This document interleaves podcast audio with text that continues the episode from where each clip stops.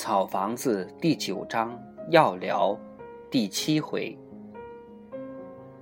打猎后大约一个星期，纸月走进桑桑家的院子。桑桑不在家，纸月把一个布包包交给桑桑的母亲。师娘，等桑桑回来交给桑桑。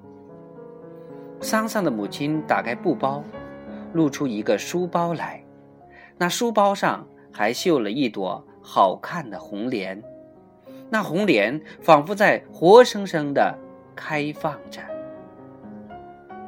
书包是我妈做的，可结实了，能用很多很多年。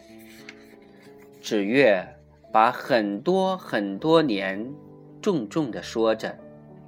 桑桑的母亲明白纸月的心意，心一热，眼角上。就滚下泪来。他把纸月轻轻拢在怀里。桑桑的母亲最喜欢的女孩，就是纸月。纸月走了，但走出门时，他转过头来，又深情地看了一眼桑桑的母亲，并朝桑桑的母亲摇了摇手，然后才离去。从外面回来的桑桑，在路上。遇见了纸月，桑桑永远改不了害羞的毛病。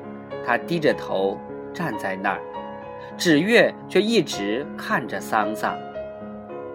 当桑桑终于抬起头来，看到纸月，不知为什么两眼汪满了泪水。纸月走了，桑桑觉得纸月有点异样，但他说不清楚他究竟是为什么。第二天，纸月没有来上学。第三天、第四天，纸月仍然没有来上学。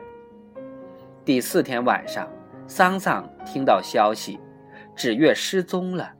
与他同时失踪的还有净月寺的慧思和尚。不知为什么，桑桑听到这个消息时，并不感到。事情有多么蹊跷？板仓地方上的人似乎也不觉得事情有什么蹊跷，他们居然根本就没有想到要把这件事报告给上头。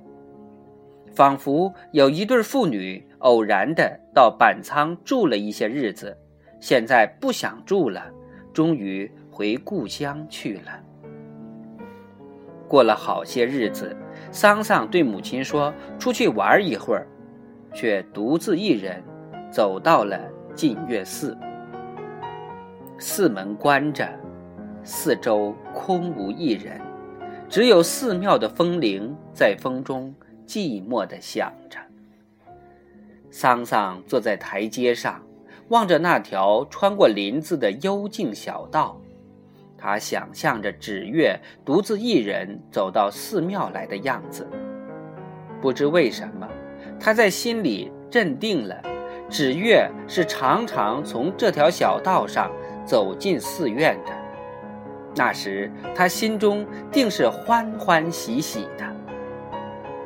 桑桑陷入了困惑与茫然，人间的事情实在太多，又实在太奇妙。有些他能懂，而有些他不懂，不懂的也永远搞不懂了。他觉得很遗憾，近半年时间里发生的事情似乎又尤其多，尤其出人意料。现在纸月又突然的离去了，他不知道是不是所有的人。都是在这一串串轻松与沉重、欢乐与苦涩、希望与失落相伴的遭遇中长大的。